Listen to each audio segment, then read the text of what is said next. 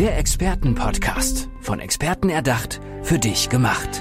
Experten aus nahezu allen Bereichen des Lebens geben wertvolle Tipps, Anregungen und ihr geheimes Know-how weiter. Präzise, klar und direkt anwendbar. Von A wie Affiliate bis Z wie Zeitmanagement. Der Expertenpodcast macht dein Leben leichter. Na, wie wohnt ihr?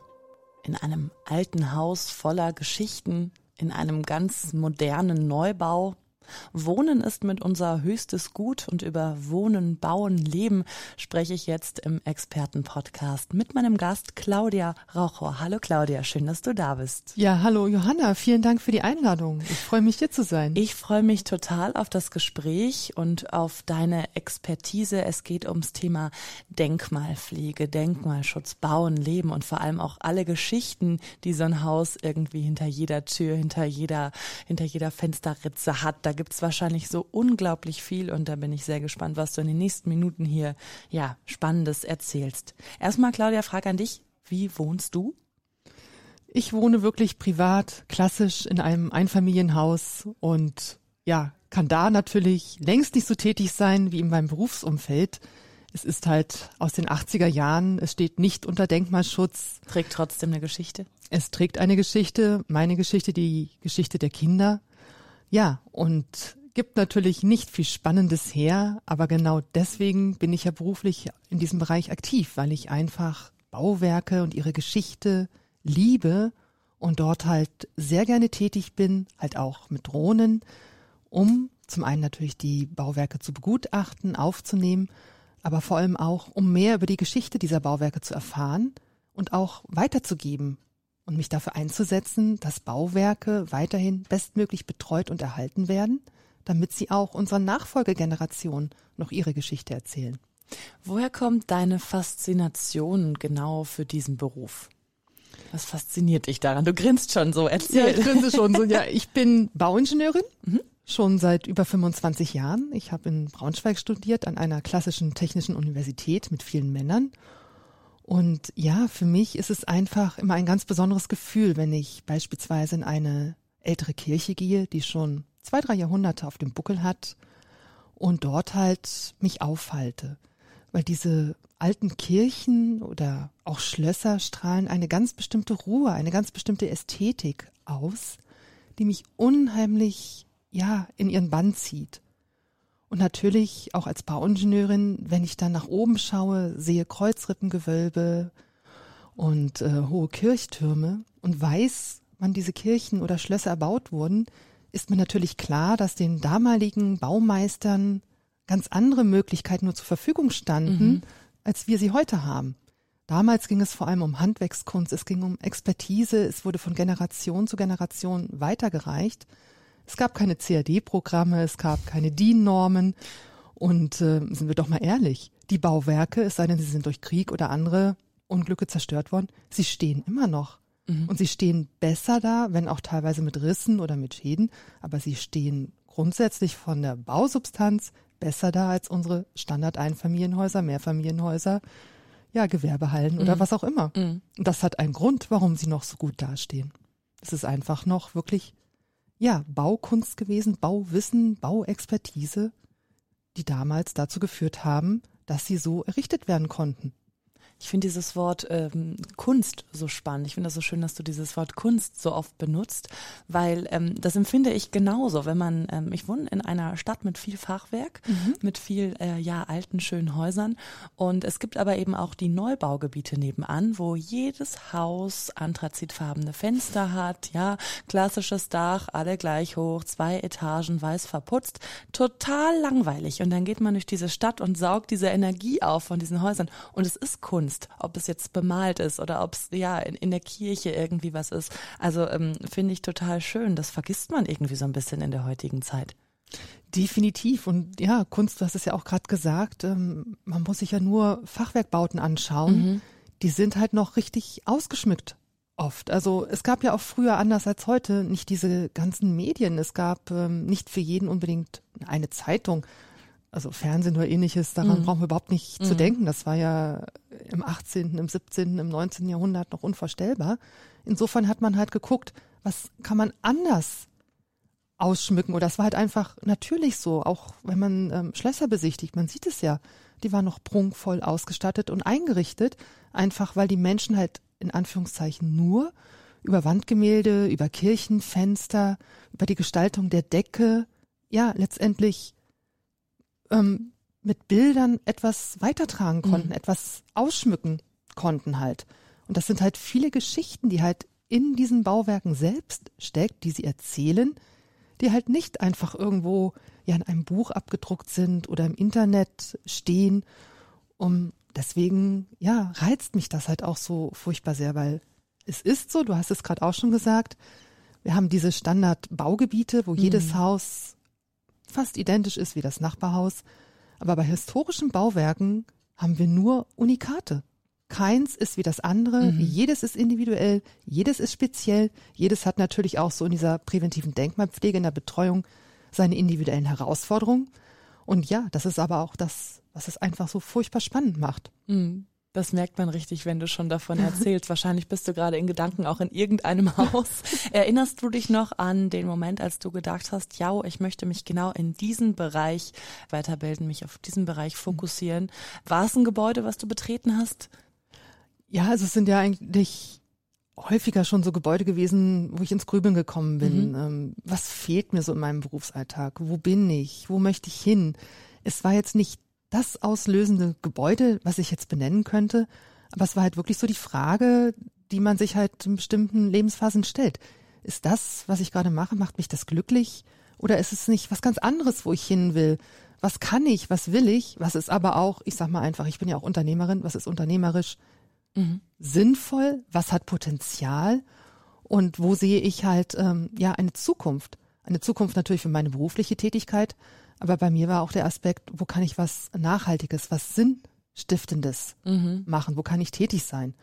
Und ähm, bei mir war so der Punkt eigentlich, als die Kinder aus dem Gröbsten raus waren. Ich war Ende 40, wo man sich vielleicht die ein oder andere Frage im Leben stellt. Und für mich war es dieser Punkt, wenn ich nicht jetzt nochmal genau das Thema anpacke, was mich am meisten reizt. Mhm. Wann denn dann? Ja. Wenn ich mit Mitte 60 in Ruhestand gehe? Nein, dann ist es zu spät. Und so war es für mich genau diesen Moment zu überlegen, was will ich, was kann ich miteinander kombinieren. Und für mich war klar, an historische Bauwerke müssen aber auch moderne Methoden. Mhm. Und das sind für mich halt die Drohnen, die wir für Inspektionen einsetzen. Das ist für mich Software im Bereich ähm, Auswertung, im Bereich Bildvergleich, aber auch künstliche Intelligenz. Und das beides miteinander zu kombinieren, da kommt natürlich auch wieder diese Ingenieurin bei mir dann mhm. durch, Technik, Technik und diese historischen Bauwerke, das finde ich mega spannend halt. Wie können wir uns deine Arbeit dann am Objekt genau vorstellen, Claudia? Ja, zum einen sieht man mich dann in der klassischen Berufskleidung, sage ich mal, also Sicherheitskleidung, Sicherheitsschuhe, Helm, Weste, was man so braucht. Dazu kommt dann halt immer, je nachdem, wie groß das Projekt ist, nicht unbedingt wie groß das Bauwerk ist, aber das Projekt, was mhm. braucht der Kunde, wie umfangreich ist es, ein kleineres oder größeres ähm, Team aus Piloten, Kameramann und Co ja, es wird dann erstmal abgesperrt und ähm, letztendlich haben im Vorfeld schon die ganzen Projektgespräche stattgefunden. Man muss natürlich erstmal wissen, warum braucht der Kunde genau diese Inspektion? Was ist das Ziel? Was möchte er am Ende haben? Was ergibt sich teilweise vielleicht auch vor Ort, wenn man die ersten Aufnahmen sichtet nach der ersten Befliegung? Wo sind vielleicht Schäden ersichtlich, die bisher keiner kannte? Mhm. Was muss nochmal nachbeflogen werden, um auch Aus die der abzudecken? Vogelperspektive sieht man ja auch nochmal ein bisschen mehr. Genau, also von oben, man muss sich das wirklich wie so ein, ein Adler vorstellen. Man mhm. hat eine einmalige Perspektive, man hat einen ganz anderen Blickwinkel. Und das Tolle an Drohnen ist ja über diese immense Anzahl an digitalen Aufnahmen, die sie tätigen können, es liegen ja wirklich so viele Daten vor, dass man halt alles sich auch sehr genau anschauen kann. Und ähm, ja, der Einsatz vor Ort ist wirklich der kürzeste am Projekt, wenn man das in Zeitdauern bemisst. Das Vorgespräch ist wichtig. Was eine längere Zeitdauer in Anspruch nimmt, ist die Nachbearbeitung. Mhm. Denn es sind ziemlich große Datenmengen, die müssen natürlich dann erst einmal verarbeitet werden. Und dann geht es auch darum, was war das Ziel des Kunden? Wollte er nur eine gezielte Inspektion beispielsweise eines Turms, eines hohen Fassadenbereichs oder steht wirklich auch die Weiterentwicklung zu digitalen Modellen an, die dann halt auch ähm, ja, für weitere Sanierungsmaßnahmen genutzt werden können, für die Planung. Oder muss auch eine komplette Dokumentation erstellt werden? Das ist ja oft auch ein Thema. Mhm. Ich sag mal, unser Standard-Einfamilienhaus, wenn es in den letzten zwei, drei Jahrzehnten gebaut wurde, ja, da gibt es Bauzeichnungen, da gibt es die Dokumente. Aber bei den historischen Bauwerken sind mit viel Glück vielleicht ganz, ganz alte Bauzeichnungen noch zu finden, oft aber auch nicht. Und Mhm. auch die können dann erstellt werden. Meine alte Bauzeichnungen sind sowieso was ganz, ganz Spannendes. Da kannst Also du dich wahrscheinlich richtig reinfuchsen und stundenlang die studieren, oder? Ja, Stelle ich mir so vor. super, super, super spannend. Mhm. Und wenn man sich auch einfach überlegt, dass auch damals halt schon die Handwerksmeister, die Baumeister in der Lage waren, diese Zeichnung zu erstellen und wie detailliert und wie gut. Und wenn man sich dann halt wirklich ein, ja, ein 30, 40 Jahre altes Objekt im Immobilienbereich anschaut und dann einem die ähm, Verkäufer sagen, ich habe überhaupt keine Bauzeichen, denke ich mir manchmal, wie kann das denn sein? Ja, früher wurde da wirklich drauf geachtet. Klar, es ist natürlich vieles verloren gegangen, vieles ist nicht mehr erhalten. Aber es ist halt auch so gelebte Geschichte, Mhm. weil je nachdem aus welcher Epoche oder aus welcher Region diese Zeichnungen sind, sind die natürlich auch völlig individuell und oft natürlich auch nicht in dem oder mit dem lateinischen Schriftbild geschrieben, was wir halt ähm, Mhm. heute verwenden. Also Mhm. es ist auch teilweise Detektivarbeit und man braucht halt ähm, andere Experten auch, um sich da wirklich, äh, ja, ich sag mal, durchzulesen oder einlesen zu können halt, ja. Kannst du uns von deinem spannendsten Projekt erzählen? Ja, ich bleibe da einfach immer bei meinem wirklich absoluten Lieblingsprojekt. Das ist eine Kirche im Süden von Frankfurts gewesen, die ähm, ja als Dom zu Dreieich schon bekannt ist. Es ist eine evangelische Stadtkirche in Langen und man sieht schon von weitem den hohen ähm, Kirchturm. Und äh, ja, dort war zum einen die Kirchturmspitze infolge eines Sturms abgebrochen Mhm. hätte natürlich auch zu Verletzungen oder Sachbeschädigungen führen können. Das ist natürlich auch immer ein, ein Thema. Ja, klar, kann sehr gefährlich werden dann. Kann schnell. gefährlich werden. Bei Und das Spannende, mhm. genau, das Spannende war halt wirklich von oben dann sich genau diese Bruchkante der Kirchturmspitze anzuschauen. War auch insofern wichtig, weil natürlich soll irgendwann wieder die Kirchturmspitze oder inzwischen ist sie wieder da, Mhm. oben drauf. Und dann muss man natürlich gucken, was muss man vielleicht jetzt bei der Wiederherstellung beachten, damit nicht der nächste Orkan, der nächste Sturm zum selben Ergebnis führt. Und ähm, das war natürlich ja eine Möglichkeit, sich das ganze Bruchbild anzuschauen, was anders überhaupt nicht ja, Mhm. herzustellen gewesen Dank wäre. der Also, Drohnenaufnahmen. Dank der Drohnen ne? halt, ja. Und genauso konnte man da aber auch sehen, wie so kleine Fehlstellen im Dach für Wasser, ja, ein gefundener Möglichkeit sich, sind, sich so seinen Weg zu suchen. Mhm. Und da ist ja Wasser unerbitterlich, es findet seinen Weg. Und in dem Fall war leider durch diesen, ja, Eintritt von Wasser im Kreuzrippengewölbe ein restaurierter Sternenhimmel schon wieder stark beschädigt worden. Es waren große Wasserflecken da Mhm. ähm, was ja schade war, weil dieser Sternenhimmel war erst vor zehn Jahren wieder hergestellt worden, so wie es im Originalzustand Mhm. am Anfang war. Und jeder Stern war halt ähm, über Fundraising ermöglicht worden. Das heißt, du hast auch Ah, okay. Spender dahinter und ähnliches. Und das ist Mhm. Ja, es natürlich geht ja um immens schade. Summen es geht um, um Summen halt und es ne? hätte vermieden werden Mhm. können, wenn man schnell genug halt beim ersten Schaden gehandelt hätte oder Mhm. wenn sich der Schaden abzeichnet. Mhm. Und wenn ich dann natürlich mir vorstelle, ich gehe regelmäßig ja über ein Dach, sinnbildlich mit einer Drohne und checke das Dach, sehe ich sofort, wenn sich äh, kleinste Veränderungen auftun. Mhm. Und dann sage ich immer, es hilft nichts, die Augen zu verschließen, auch schon wenn sich ein kleiner Schaden abzeichnet, mit kleinem Budget dann aktiv werden, bevor es wirklich zu schlimmen Ausmaßen kommt. Mhm. Und gibt es ähm, so, ein, so ein Wunschobjekt, welches du total gerne mal ja inspizieren würdest oder wo du total gerne mal drüber fliegen würdest und dann vielleicht auch äh, ja den Sanierungsgedanken erwecken würdest für irgendein Gebäude in Deutschland? Also es gibt so einige, wo ich dachte, es könnte spannend sein. Ich habe jetzt nicht so dieses Traumobjekt, weil ich einfach letztes Jahr, als ich an der Elbe mal entlang gereist bin, von so geradelt, äh, ohne E-Fahrrad, also echt noch geradelt. Von Sportlich, Dresden, sportlich. ja, von Dresden bis Cuxhaven habe ich halt festgestellt, ich würde ganz gerne so die Bauwerke ein bisschen gruppieren und würde sagen, ich würde mir mal gerne die, die interessantesten Dorfkirchen Mhm. mit einem hohen Kirchturm anschauen. Oder auch die, wo wirklich schon eine Sanierung stattgefunden hat, um einfach zu gucken, wie ist danach der Zustand, was hat man dann als Ausgangsdokumentation. Ähm, jetzt so das Lieblingsobjekt habe ich nicht, weil ich habe so viele schöne, aber auch sanierungsbedürftige Objekte in ganz Deutschland gesehen. Da würden mir unendlich viele einfallen halt. Und jedes ist halt ähm, spannend. Oder man muss halt auch schauen, was macht dieses Bauwerk aus? Wo Mhm. kann ich da genau dieses Individuelle herausarbeiten Mhm. halt, ja. Ich kann mir richtig gut vorstellen, wie du mit deinem äh, Schutzhelm gekleidest und den dicken, fetten äh, ja, äh, Sicherheitsschuhen durch diese alten Gebäude gehst, ähm, ja, von Raum zu Raum, irgendwie mal die Tür anfasst, um zu gucken, um zu spüren, was du da für eine Energie irgendwie auch bekommst und, und was für Geschichten du da findest. Gibt es da eine Geschichte, an die du dich besonders auch erinnerst, die ein Gebäude, ein Objekt dir erzählt hat? Ja, das ist jetzt noch gar nicht so lange her, ist jetzt auch nicht im unbedingt äh, Denkmalschutzbereich. Da war ich äh, mit einem Makler in einem ja, Wohnhaus einer alten Dame, die jetzt äh, mit rund 98 dann doch mal beschlossen hatte, ins Pflegeheim umzuziehen. Und ähm, das war insofern sehr, sehr spannend. Zum einen hatte ich das Gefühl, ich gehe ja, durch das ehemalige Wohnhaus meiner eigenen Großmutter. Mhm. So, die Einrichtung war wirklich noch so, wie ich mich in meiner eigenen Kindheit, die auch schon ein paar Jährchen her ist, halt an meine Großmutter und, und unser Haus da erinnert habe. Und ähm, da wusste man gar nicht mehr, wo man anfangen sollte, weil jeder Raum war wieder eine eigene Geschichte. Mhm. Also es war wirklich wie ein Museum. Da waren verschiedene Fliesen, also teilweise drei, vier Fliesenarten je Raum angeordnet und ähm, haben schon sehr viel praktisch erzählt, aus welchen Gründen damals diese alte Dame sich für die Fliesen entschieden mhm. hat. Dazu die ganzen Gemälde, aber auch, ähm, es war ein Fachwerkbau, Wanddurchbrüche, die noch von ihren eigenen Eltern oder Großeltern vorgenommen wurde, um dieses Haushalt an die ja, sich verändernde Generationen anzupassen.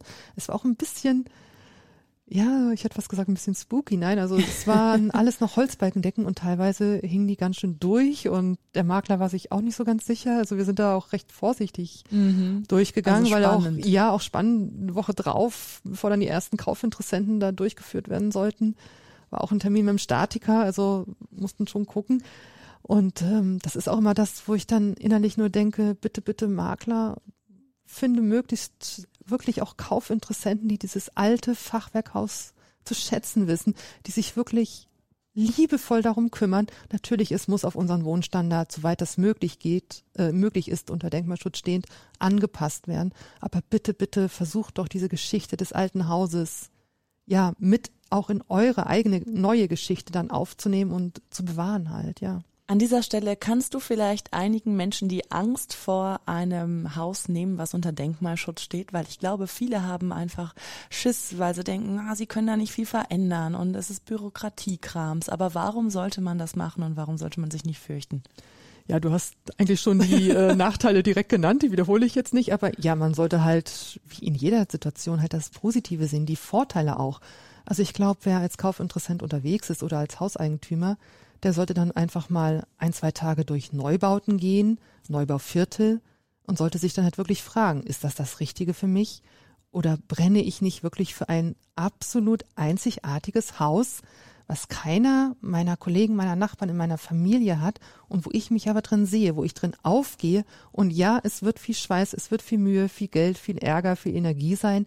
Aber ich habe doch damit was völlig Einzigartiges auch und erzähle damit doch ja auch die Geschichte des Hauses weiter und füge meinen Teil hinzu und bin dann halt nicht nur ja irgendwo ein, ein kleines Sandkorn, was hinterher überhaupt keine Bedeutung mehr hat, sondern ich habe doch dann etwas weitergegeben und das ist es doch, ja, was letztendlich einem dann halt auch das Glück bringt oder was einen strahlen lässt. Da brauche ich gar nichts mehr hinzufügen, liebe Claudia. Wie kann man dich denn jetzt erreichen, wenn man ja vor der Frage steht, wie geht's mit dem Objekt irgendwie weiter und ähm, vielleicht deine Hilfe benötigt?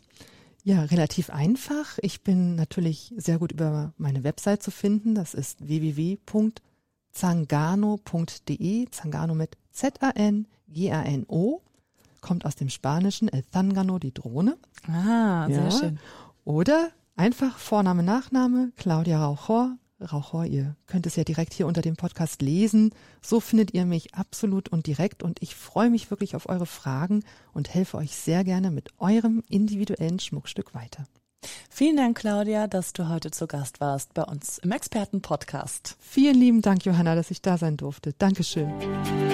Der Expertenpodcast. Von Experten erdacht, für dich gemacht. Wertvolle Tipps, Anregungen und ihr geheimes Know-how. Präzise, klar und direkt anwendbar. Der Expertenpodcast macht dein Leben leichter.